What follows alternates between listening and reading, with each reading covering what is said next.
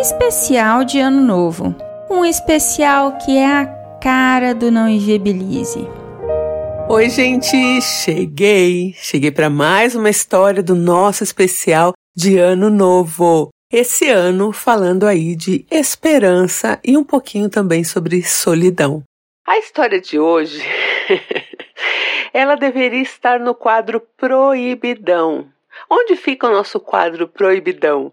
Ele fica na nossa assinatura mensal de 12 reais por mês, que você pode ter acesso aí a um conteúdo exclusivo, né? Alguns quadros como o quadro de desfechos de histórias. Então, algumas pessoas, depois que elas mandam as histórias, depois de um tempo elas mandam o que aconteceu, o desfecho. Não é sempre, né? A pessoa fica à vontade para mandar ou não. Então, nessa assinatura a gente tem lá os desfechos os desfechos tem um quadro chamado Meu Erro, de pessoas que cometeram ah, alguma coisa mais grave assim e se arrependeram, né? Então é um quadro exclusivo. E também tem o Proibidão, o proibidão são histórias que talvez a gente não gostaria de escutar, mas a gente acaba escutando aí porque a gente é curioso. E essa é uma das histórias que estaria no proibidão, só que é uma história de ano novo e como ela tem um contexto importante além da parte do proibidão, é, eu achei legal, achei bacana trazer aqui para vocês. Então, ó, eu vou deixar aqui na descrição do episódio para você que está ouvindo agora essa história aqui editada. Você, se você fosse assinante, você já podia ter ouvido ela lá é, mês passado. Então, você pode assinar pelo YouTube Membros, ou nosso aplicativo exclusivo, ou pelo Apoia-se, ou pela Orelo. Você escolhe o lugar que você quiser e é o mesmo conteúdo em todos os lugares. Então você escolhe um e assina aí pelo lugar que escolher, tá bom? Então, agora vamos. Hoje eu vou contar para vocês a história da Élida. Essa história pode te despertar aí algum gatilho referente à violência doméstica, violência psicológica. Então, fiquem atentos. Então vamos lá. Vamos de história. A Elida se casou com 22 anos e logo ali no naquele começo de casamento, o marido dela mudou. Ele que enquanto namorado era um, um rapaz comum assim, com atitudes bem ok's, virou um cara totalmente possessivo e um cara que fazia a Elida acreditar que ela não era ninguém. Que ela não era nada. Então ele vivia chamando a Elida de burra.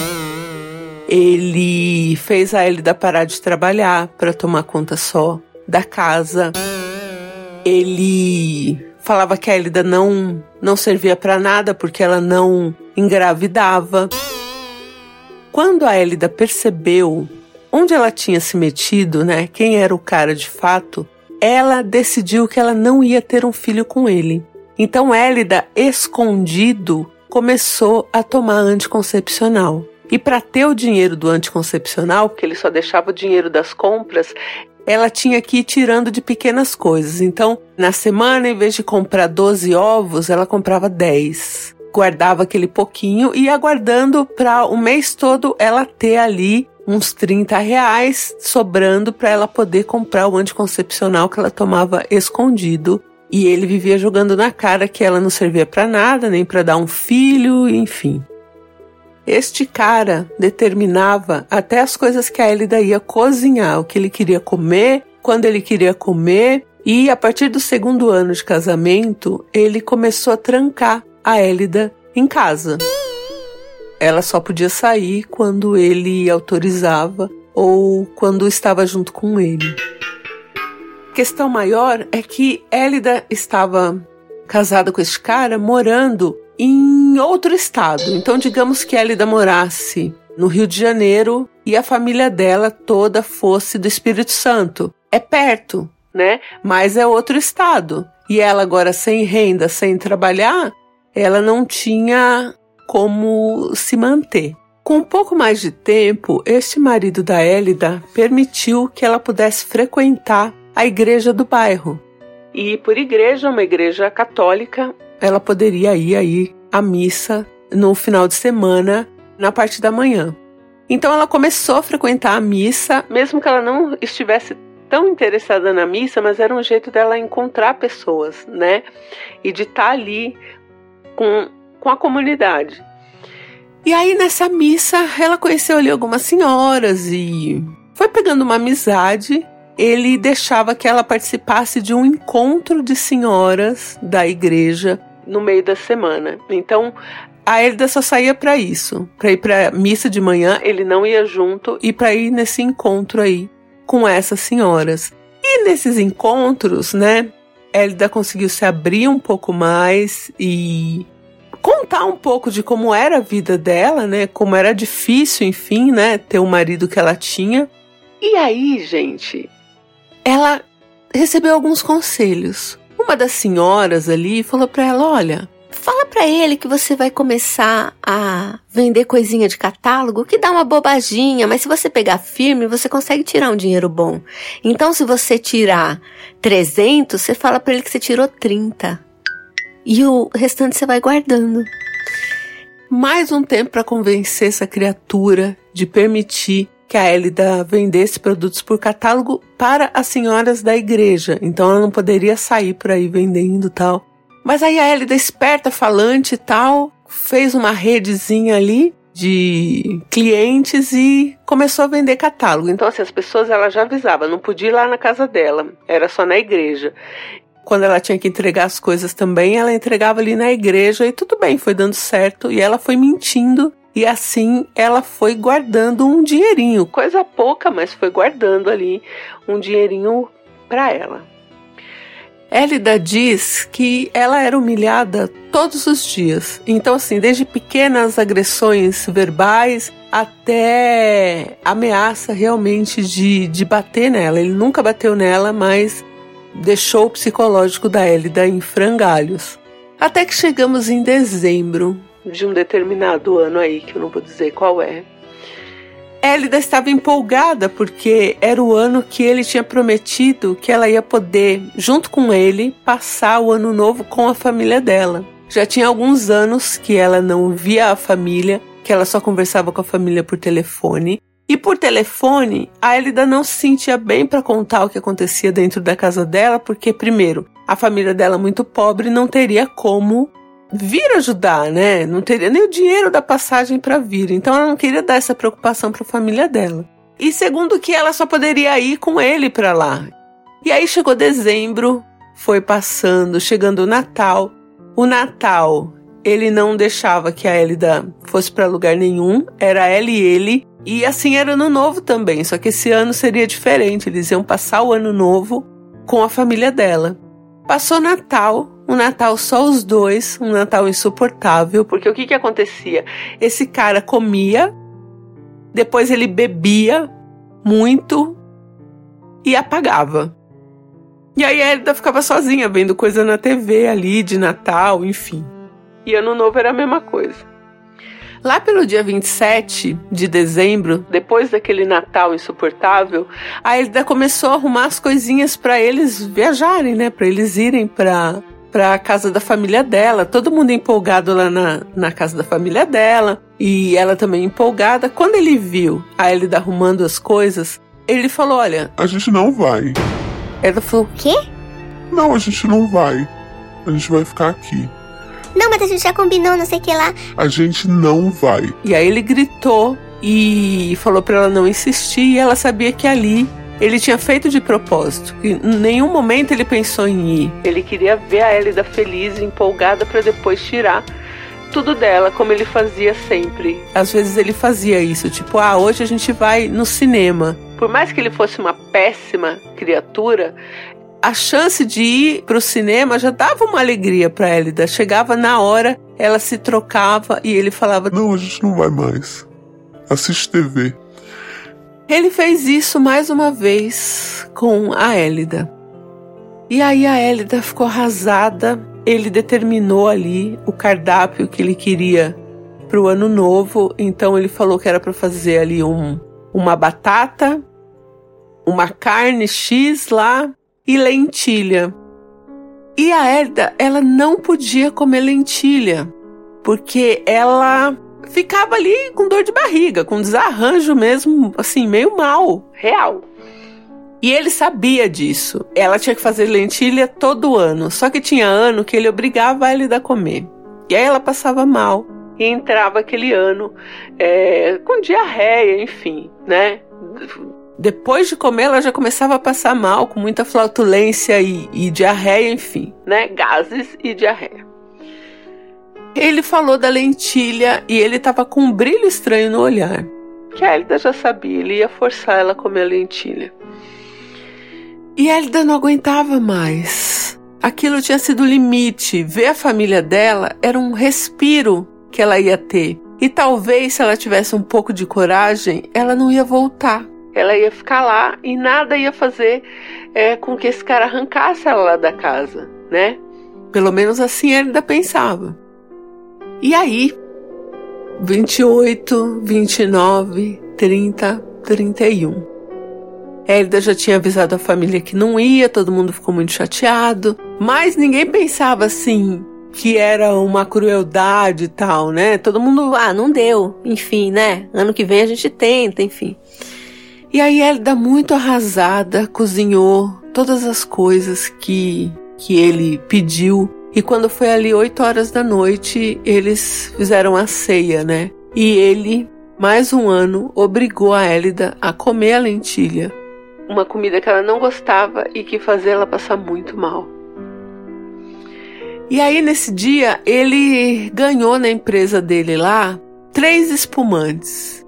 Élida tomou uma tacinha, era ali oito e meia mais ou menos, ela já estava passando mal por causa da lentilha, estava indo no banheiro e tal. Ele dando risada disso e ele tomou as três garrafas de espumante e capotou no sofá. Já era dez e meia da noite ali, essa criatura capotada no sofá e Elida sozinha, tendo que correr para o banheiro toda hora por causa da lentilha.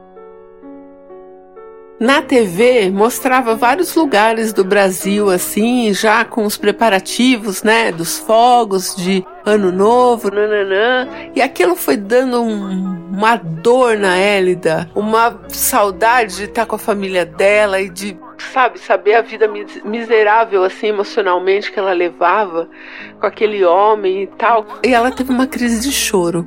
Élida começou a chorar.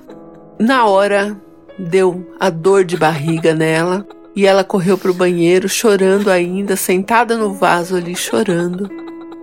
E de onde ela estava, sentada no vaso de porta aberta, ela olhava assim para o lado direito. Lá no final do corredor, ela via o marido no sofá, capotado.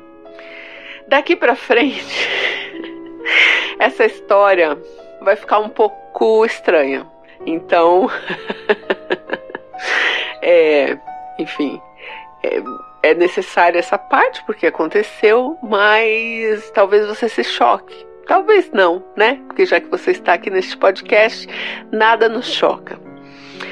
Élida não sabe dizer o que deu nela. Élida, ainda mal, levantou do vaso sanitário. Ela estava usando um vestido que ela tinha colocado de ano novo, assim, um vestido até a altura do joelho, né? Elida tirou a sua calcinha para não atrapalhar ali a sua mobilidade e sem se limpar ali após aquela diarreia, ela foi até a sala, ela se posicionou de uma forma que a bunda dela chegasse até o rosto do marido e ela peidou. Só que a partir do momento que ela peidou, ela já estava com a bunda suja, não do jeito de falar. Ela encostou na cara do marido e ele ficou com a cara assim, nariz, boca, cheio de merda. Sim. Elida fez isso. E aí ela olhou para a cara do marido dela que estava podre de bêbado com a cara cheia de merda e ele acho que sentiu o cheiro. sentiu algo úmido e ele passou a mão no rosto. Assim, esfregou. Sabe quando você esfrega o nariz? quando você esfrega o nariz e o nariz está escorrendo? ele esfregou o nariz assim como se estivesse escorrendo e fungou, porque ele deve ter imaginado ali dormindo ainda que o nariz dele estava escorrendo, então ele deu aquela fungada para dentro e talvez um pouco de bostinha mole tenha entrado no nariz dele. Senhor, é uma história de ano novo. E aí a Ellie dali, ainda com a bunda suja, olhando para o marido dela, com a boca ali e o nariz sujo de merda, da diarreia da lentilha.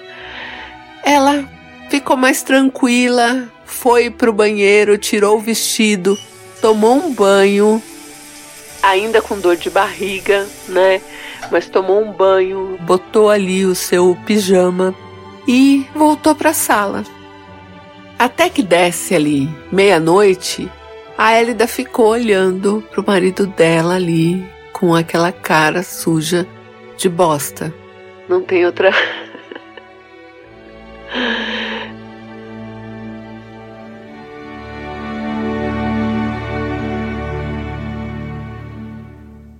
E aí eu perguntei para eu falei, mas você, a sua intenção era qual? Ela falou, não sei, a minha, a minha intenção era esfregar merda na cara dele, só que eu tinha nojo de passar a mão na minha bunda e passar na cara dele. Então eu resolvi bater, encostar a minha bunda suja de diarreia na cara dele. Foi essa. E aí aproveitei e peidei, que eu já tava ali no caminho. Bom, enfim. A Elida ficou olhando o marido dela com a cara ali cheia de bosta, passar o ano novo, né? A virada. Quando foi ali uma hora da manhã, ele sozinho acordou. Ela já tinha deitado, mas ela estava esperta porque ela não sabia o que, que ele podia fazer, né? Meio bêbado ainda, não sabe bem o que aconteceu, foi pro banheiro, tirou a roupa ali, sujou até a camisa dele que ele tava de merda e tomou banho. Tomou banho, tirou aquela merda do rosto, e deitou bêbado ainda na cama ali e dormiu. Herda, quando viu que ele já estava dormindo, levantou, foi lá, pegou aquela roupa dele que estava com bosta tal.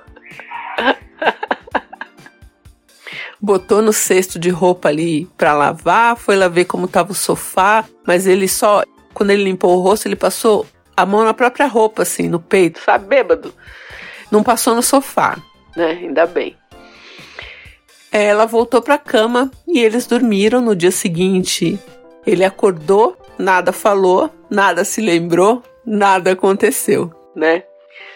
Só que a partir do momento que a Elida fez isso com o marido, que ela passou bosta na cara do marido com a própria bunda, Elida teve uma coragem. Agora era chega, agora ela ia sair daquela casa de qualquer jeito e ia largar aquele homem. O que Elida fez? Hélida tinha um dinheirinho guardado das coisas que ela vendia. Hélida esperou um dia que o marido saísse para trabalhar de manhã. Ela já tinha combinado um carreto e Hélida fez uma mudança. Gente, a Hélida pegou todas as coisas: geladeira, fogão, televisão, cama, guarda-roupa, sofá, máquina de lavar ela falou pra mim: André, eram sete, oito coisas ali grandes que eu levei da casa.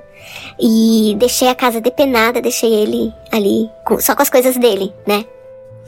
O dinheiro que a, a Elida tinha foi a conta para ela conseguir fazer essa mudança de um estado para outro, porque era um do lado do outro, né? Mas dava ali é, uma distância boa, né? Aí chegando lá na casa dela, ela descarregou as coisas, enfiou aonde deu lá pela casa dela. A família toda assustou, né? Ela arrumou ali mesmo na rua da casa da mãe dela uma casa para alugar. Ela tinha o dinheiro do, do aluguel? Não tinha. Ela conversou com o homem lá, dono da casa, e falou: Ó, eu vou arrumar um emprego, se você me der esse voto de confiança, eu vou arrumar um emprego e, e eu vou te pagar. Porque comer, ela podia comer na casa da mãe dela, né? Mas ela não podia deixar as coisas entulhadas na pequena casa ali da mãe dela. E aí o homem aceitou. A Élida conseguiu um emprego na Casas Pônei da cidade dela, ali como vendedora. Já começou a trabalhar, já deu aquele gás. Esse homem ficou louco, foi atrás dela duas vezes e não deu jeito, né? Ainda bem que ele não era um cara de violência física, né? Então ele não partiu para cima dela ou tentou arrastar ela, nada disso. E ela não voltou e dali de onde ela estava mesmo, ela já foi no, no Ministério Público ali, de graça, conseguiu um advogado e fez o divórcio dela. A Elida diz que ela passou anos nesse casamento sem saber como sair disso, sem ter uma esperança de como sair disso, assim. Ela não conseguia falar com as pessoas a respeito, ela não conseguia pedir ajuda, ela não conseguia entender até que ponto o marido dela era ruim e até que ponto aquilo estava normal, assim, dos casamentos, saca? Então ela não, ela não sabia como agir, o que fazer. E a partir do momento daquele ano novo que ela falou: Poxa, eu não quero mais passar por isso. Independente de se isso acontece em todos os casamentos ou não, eu não quero mais passar por isso, eu não vou mais passar por isso. E naquela hora que ela tava ali, com aquela diarreia de lentilha, ela resolveu fazer uma molecagem mesmo, só assim uma vingancinha de tudo que ele já tinha feito para ela, para daí ela ter forças para sair daquele relacionamento e ter muita coragem de fazer uma mudança assim, né? Pedir um carreto e levar tudo. Imagina a hora que ele chegou em casa, eu queria ser uma mosca para ver a cara dele a hora que ele abriu a porta ali da casa e ela tinha levado tudo. Eu escolhi a história da Élida para estar tá aqui porque eu acho que é um, um assunto que permeia as famílias, né? a violência doméstica, os maridos abusivos e às vezes a gente tá no relacionamento um namorado abusivo que seja, que a gente paralisa, a gente não consegue sair, a gente não entende porque aquilo tá acontecendo. E eu acho que o primeiro ponto é entender que aquilo tá acontecendo não é por sua causa, não é sua culpa. Aquilo tá acontecendo porque aquela criatura que tá abusando de você, que tá sendo violenta com você, é a culpada não é você. Então, a partir do momento que a gente entende isso, que a culpa não é nossa, dá um gásinho, dá uma nova esperança da gente tentar sair. E se você está num relacionamento abusivo, violento, que você não consegue sair sozinha, peça ajuda. Converse com seus familiares, converse com seus amigos, faça boletim de ocorrência e, se for possível, planeja a sua fuga. E se não der para levar as coisas, tudo bem, você começa de novo. Você arruma um trabalho, qualquer trabalho, e começa de novo. Então, não se prende. Se você achar que você está num relacionamento que te traz um perigo de vida ou que te humilha, que te esmaga emocionalmente, foge, sai. Não importa o que, vão pensar, o que vão dizer, sai. Oi, gente! Aqui quem tá falando é Priscila Armani, que com muito orgulho sou a voz das vinhetas do Não Inviabilize. 2022 foi um ano muito desafiador, mas também de muitas conquistas. Eu espero que vocês tenham um excelente 2023 e nunca percam a esperança, nunca percam a fé. Como disse a Deia, amanhã é um novo dia cheio de novas possibilidades. Um beijão no coração de cada um e a gente do Não Inviabilize espera poder continuar contando com a audiência e o carinho de vocês. Muito obrigada! A Elida agora tem uma vida boa, ela trabalha, ela voltou a estudar, ela paga o aluguelzinho dela, tem as coisinhas dela e seguiu a vida, longe daquele canalha. Assim como para Élida, que teve aquela noite de ano novo terrível, para ela teve o dia seguinte. E eu digo aqui para você, amanhã é outro dia. Tenha esperança. Então é isso, gente. Amanhã eu volto para nossa última história de ano novo do ano. Um beijo. especial de final de ano mais um quadro do canal Não Inviabilize.